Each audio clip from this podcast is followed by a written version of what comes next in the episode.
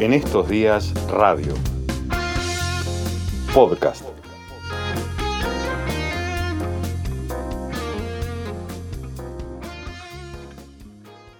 Más allá de los números fríos, hay una explicación posible. Claudio Escaleta nos cuenta la economía en estos días. El contexto es la noticia.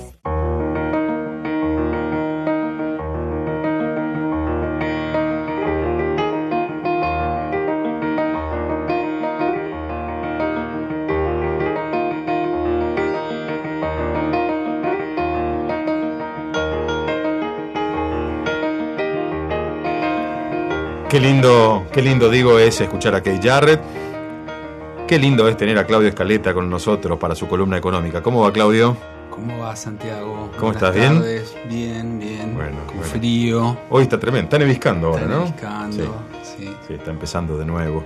Se ha cumplido lo que decía el Servicio Meteorológico Nacional para nuestra zona. Nos escuchan también en Viedma Patagones con un poco de, de delay mañana temprano en la mañana y se deben estar riendo de nosotros y preparándose para ir a compartir este, un paseo por el río, por el mar y, este, y nosotros aquí. Se cumplen los pronósticos meteorológicos, pero quizá no tanto los pronósticos de los economistas. No, eso no.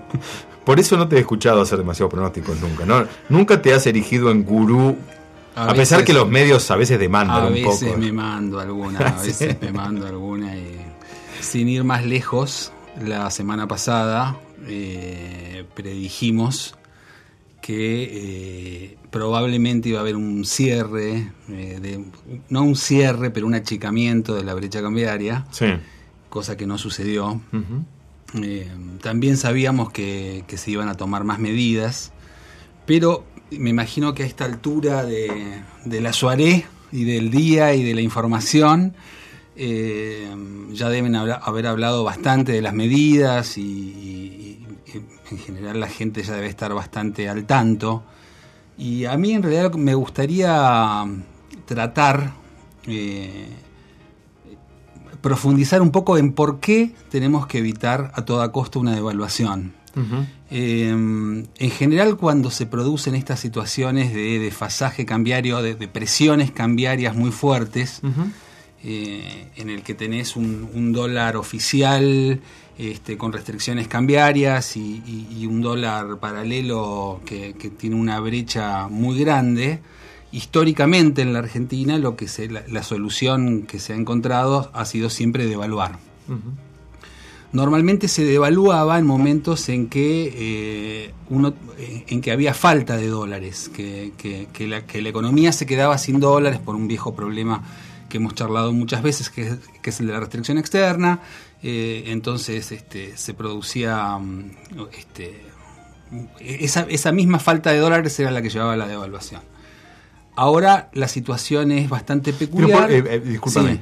¿Por qué? Porque los que tienen los dólares presionan para que se devalúe y los cambien o los vendan a mejor precio o eh, exporten y liquiden regalías a mejor precio. Es decir, esa devaluación, cuando, eh, cuando existe la restricción, se da por, es- por esa presión de los sectores que tienen la capacidad para tener los dólares. Mira, ha- hay muy pocas, muy pocas circunstancias eh, en la economía en la que se verifica la ley económica que la gente cree que es la más común de todas, pero que es, es la menos común de todas en cuanto a su funcionamiento, que es la ley de la oferta y la demanda.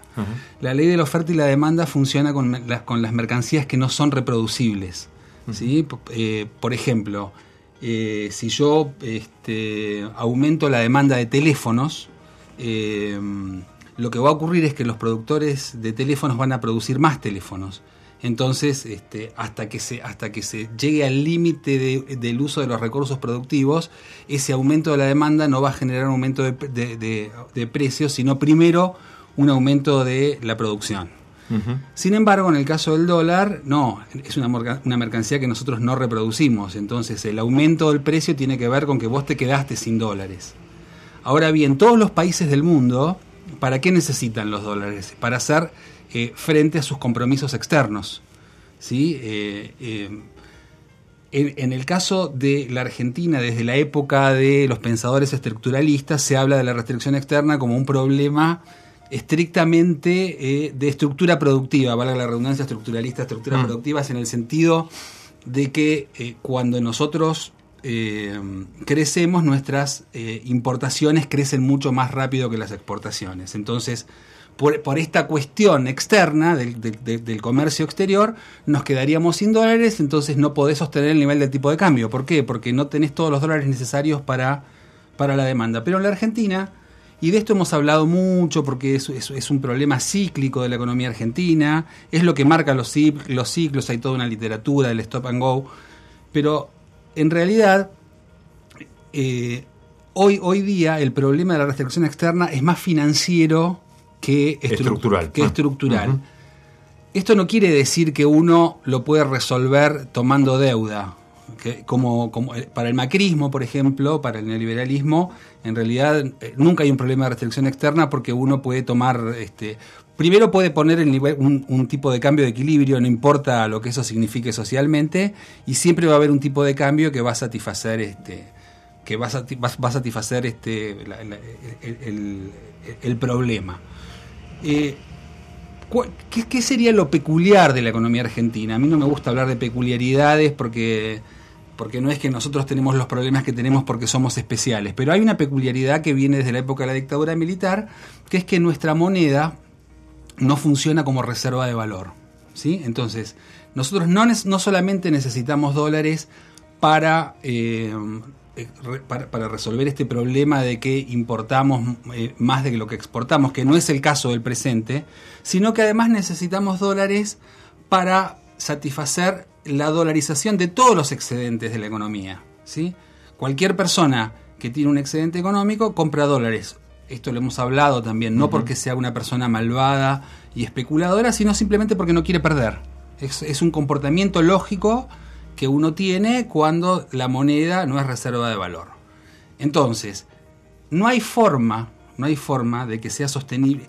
O sea, no hay un nivel de exportaciones posible Que pueda el corto- satisfacer todo que pueda eso. satisfacer esto. Entonces, nos encontramos hoy día con la paradoja de que tenemos superávit comercial, superávit de cuenta corriente y estamos y no podemos acumular reservas.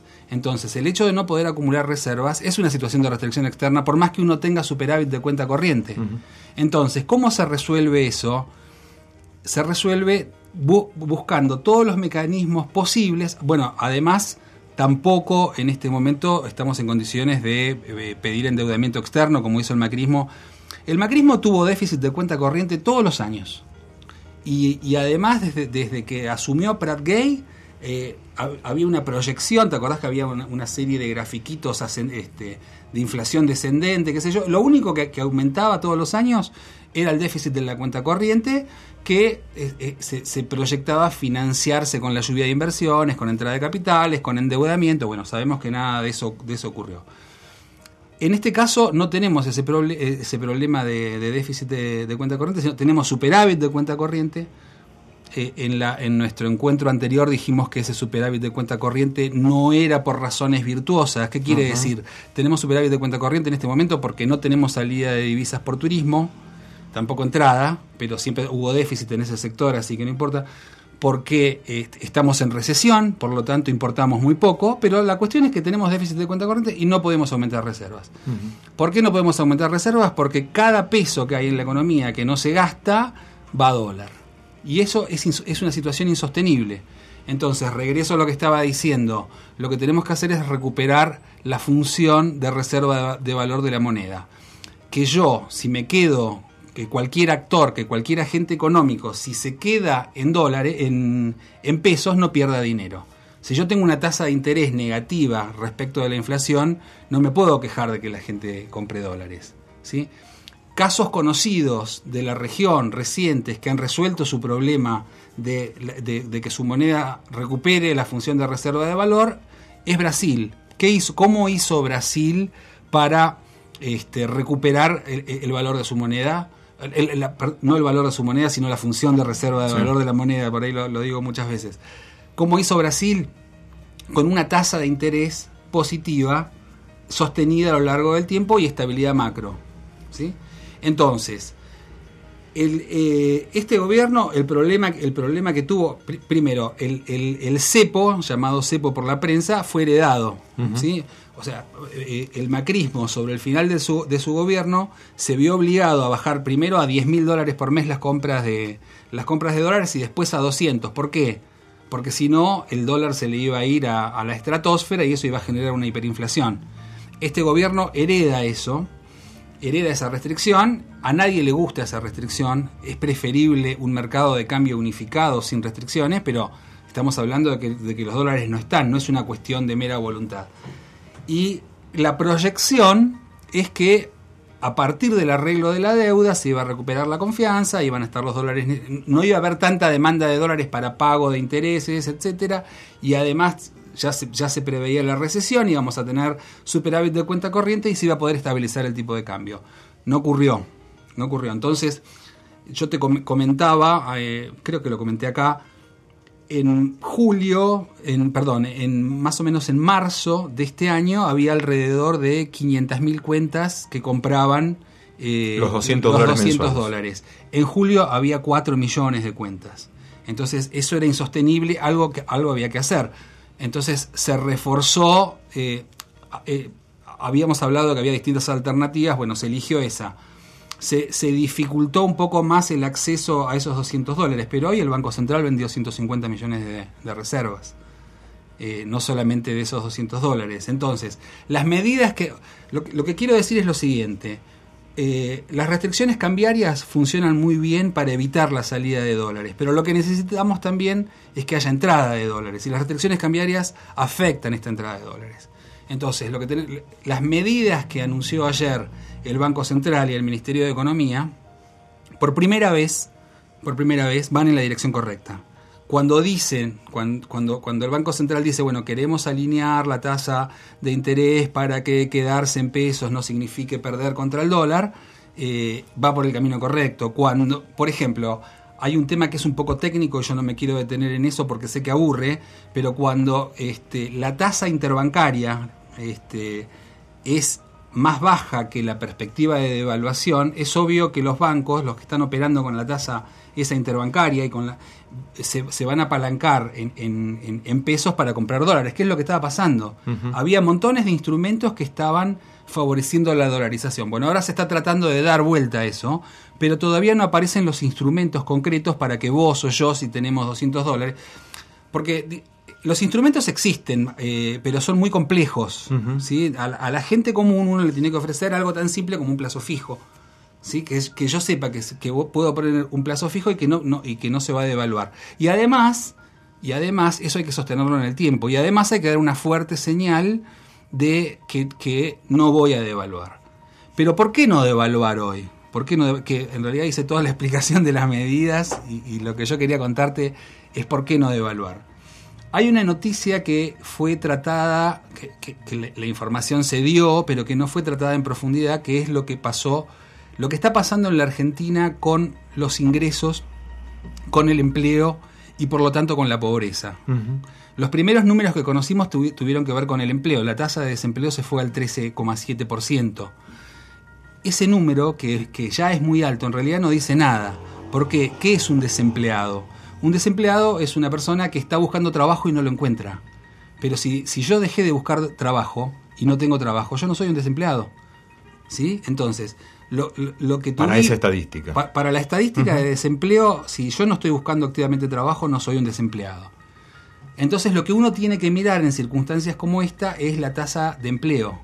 Y lo que, lo, lo que se vio en, en- en el, en el último trimestre, según la EPH, es que el número de, desem- de- de personas que ya no, que ya no están eh, dentro del universo de los empleados son 2,5 millones de personas lo cual es una cifra altísima, altísima.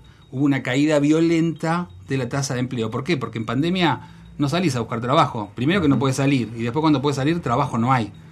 ¿Sí? Entonces, eso sumado eh, a este gran desempleo además desempodera a los trabajadores a los trabajadores porque no es que están reclamando en la calle este, por las paritarias ni nada hay un estancamiento ahí que en parte también explica que la inflación este, en términos interanuales esté descendiendo En términos de pobreza, eso, el, número que, que- conocimos de pobreza es que la pobreza subió al 40,9%, al cu- redondeando 41. Pero en realidad la EPH, eh, ese número es semestral. Eh, si, si uno lo separa, si mira lo que hay adentro y separa lo que, lo que había en el primer trimestre y en el segundo trimestre va a encontrar que en el primer trimestre había una, una pobreza del 35. Esa pobreza del 35 se, se explica por la recesión macrista, ¿sí? que, que empezó a fines de 2017, se profundizó con la devaluación de 2018, cuando nos- lo- los, los mercados volvimos al fondo, toda la historia conocida. Pero en el, en el segundo trimestre la pobreza subió al 47% y la indigencia al 16%. Y además hay un tema que nadie trata, que es el siguiente. En la Argentina la pobreza se mide por ingresos. Si tu ingreso alcanza para adquirir una determinada canasta. Si vos no alcanzas a comprar la canasta básica total, que además de la canasta básica alimentaria... Es el alquiler y y claro, sí. incluye vivienda, indumentaria, transporte y una serie de cuestiones más.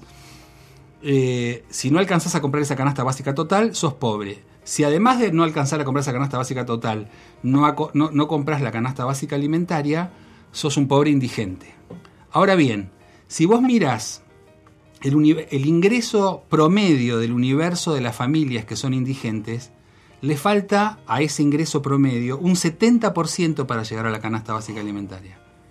Y en los pobres un 71%. O sea que la brecha, nuestros indigentes son muy indigentes y nuestros pobres son muy pobres. ¿sí? Ese es un panorama, y hago un paréntesis político en este punto.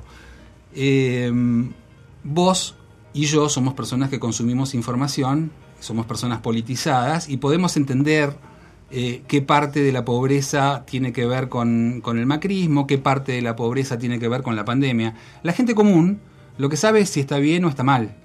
Entonces, esto va a tener un, un efecto electoral, claramente va a tener un efecto electoral. Lo que quiero decir es que si, ¿cuál es el efecto de una devaluación? Esto yo quiero, cada vez que puedo y tengo un micrófono, aprovecho para decirlo porque hay un discurso falaz que es que el tipo de cambio competitivo mejora las exportaciones, o sea, una devaluación se- supone un tipo de cambio competitivo que mejora las exportaciones, en- entonces por lo tanto los exportadores tienen más dinero y, este, y producen más y entonces aumenta el empleo. Eso es todo una zaraza absoluta que no tiene nada que ver con los datos de la historia económica argentina.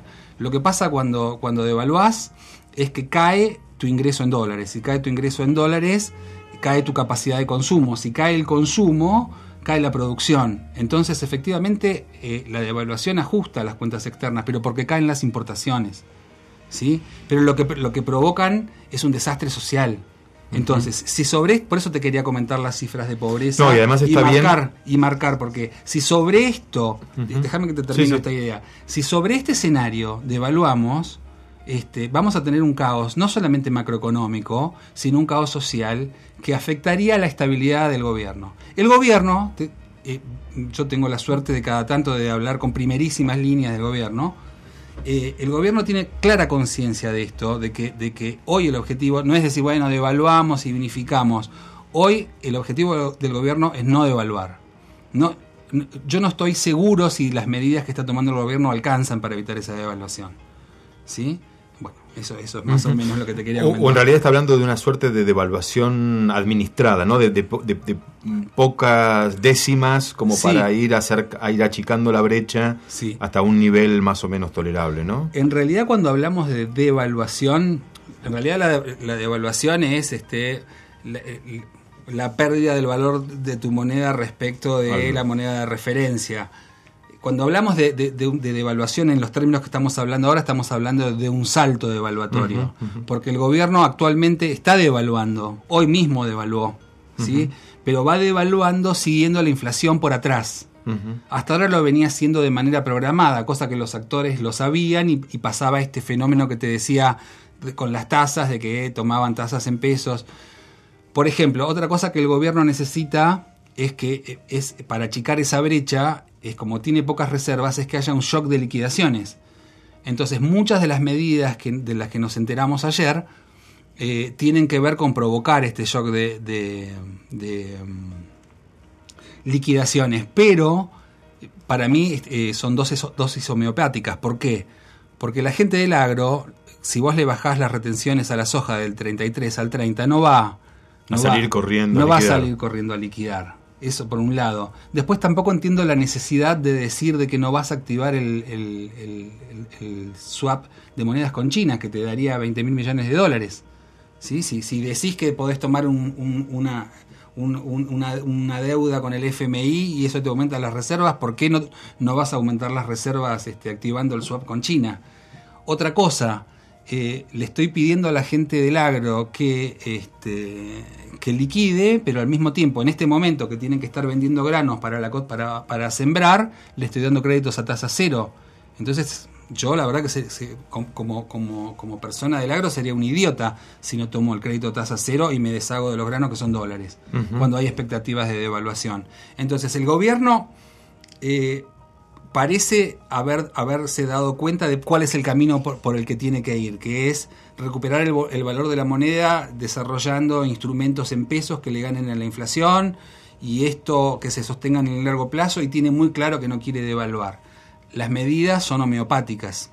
Eh, y hay un equilibrio ahí difícil. Hay, hay un problema ahí, hay un problema ahí y ahí sí que no podemos hacer predicciones. ¿El problema es más político que económico? Y el problema es político porque además también hay un, serio problema de poder. Hay en la Argentina, esto ya estamos saliendo de la economía y metiéndonos en lo que más nos gusta, que es la economía política. Eh, ¿Dónde está el poder en la Argentina? Eh, ¿El poder lo tiene el Poder Ejecutivo?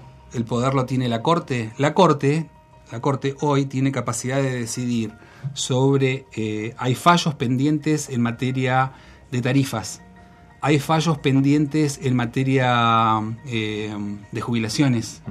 Si, si la, la, Corte le falla al gobierno, hay reclamos eh, de, provincias por coparticipación. Por coparticipación. Si, si la, Corte empieza a fallarle en contra al gobierno, todas estas cosas, también es un descalabro. ¿sí? Además tenemos un poder este, político, mediático furioso con el hacha en la mano. Eh, ¿Dónde está? el, cada medida más o menos arriesgada que quiere tomar el gobierno tiene una oposición feroz. Entonces hay un problema, hay un problema de consolidación de poder al interior del frente de todos hay una gran heterogeneidad, que no es la que dicen los medios, que todo el tiempo quieren hacer pelear a Alberto con Cristina y el problema está ahí en que Cristina este, es la más talibán y, Alberto este, pierde puntos cada vez que se deja... No, no ese es el problema, el problema es las diferencias de visiones que son las que provocaron la demora en las medidas correctas para evitar estar en este momento, en esta situación de que tenemos un riesgo de devaluación que nos podría agravar tremendamente. Estos datos que vos eh, dabas Claro, la situación social. Sí, estos datos que además se vinculan con eh, lo que está pasando con la caída de la actividad. No te olvides que, el, PIB tiene una caída interanual de más del 13%, el Producto Interno Bruto tiene una caída interanual de más del 13%. Eh, esos, esos, datos también son muy terribles y, tendríamos que estar pensando, la gente ha estado sacando eh, desde las pasos hasta ahora cerca de, no, no, no, quiero equivocarme diciendo los números de memoria, pero creo que 15.600 millones de dólares de depósitos, lo cual es menos capacidad prestable en dólares. El sistema financiero está sólido, tiene, tiene dólares, pero tiene 15.000 menos. 15 mil millones menos. ¿sí? Entonces, el panorama es bien complejo, no, quiero asustar ni mucho menos, no, pero, pero el panorama es bien complejo, no, no hay un poder sólido, eh, hay, hay, una disputa al interior del bloque dominante, eh, estamos en el medio de una pandemia, una caída del producto histórico, entonces me parece que, que, que el principal objetivo debería ser evitar la devaluación para, para evitar el descalabro macro y la inestabilidad política. Y yo cerraría diciendo con, además, eh, una derecha que eh, se ha encolumnado en las experiencias recientes de otras derechas del continente y del mundo, ¿no? Este, con, con, una con una tendencia a ganar las calles, cosa que, antes no, no, estaba. sobredimensionada, ¿no? Sí, sí, por supuesto. Eso juega de la mano con este, la difusión que después se le da a ese puñado a veces de gente que se reúne en una esquina, ¿no? Y que, parece que fuese... Pero, pero evidentemente antes no existía esta, este, ese lugar de disputa, estaba claramente este, en manos de los sectores populares, este, de los gobiernos. Por primera vez, yo creo que por primera vez desde 1983 está en riesgo la democracia porque resulta que un partido gana las elecciones y no puede llevar adelante sus políticas, porque hay una casta oligárquica que es el poder judicial que interfiere todo el tiempo y una y, la, y, el poder económico económico mediático este que bombardea todo el tiempo y eso si lo sumás como decís vos a las experiencias este, de, nuestros vecinos imagínate una devaluación en este contexto. Y lo que decíamos de que la gente no diferencia de quién es la culpa de la devaluación. Eh, podría ganar las elecciones el ratón Mickey y, el ratón Mickey puede ser Patricia Bullrich. O sea, no, no, no estamos muy muy muy este alejados También de es cierto, y lo, decía recién Luis Delía, con quien charlábamos hace un ratito, y nos decía eh, que hace 10 meses, 11 meses nada más, hubo 17 puntos de diferencia en las pasos entre una propuesta y la otra, digo, en términos de, conciencia electoral, ¿no? De, lo que, de lo que puede pasar. Pero es cierto que la profundización de la crisis más la pandemia puede generar que no se distinga, no permita distinguir responsabilidades. Esa es la foto de hace 10 meses. Esa es la foto de hace 10 meses, antes de la pandemia, antes de uno de cada dos argentinos pobre. Eh, entonces, por eso, por eso es que hago tanto hincapié en esto de que tenemos que evitar a toda costa que se profundice este panorama social. Gracias, Claudio. Un, poquito de Kate Jarrett de fondo, así a ver si atenuamos este, los climas. Gracias por venir, ¿eh? gracias. Claudio Escaleta pasó por la tarde de, en estos días.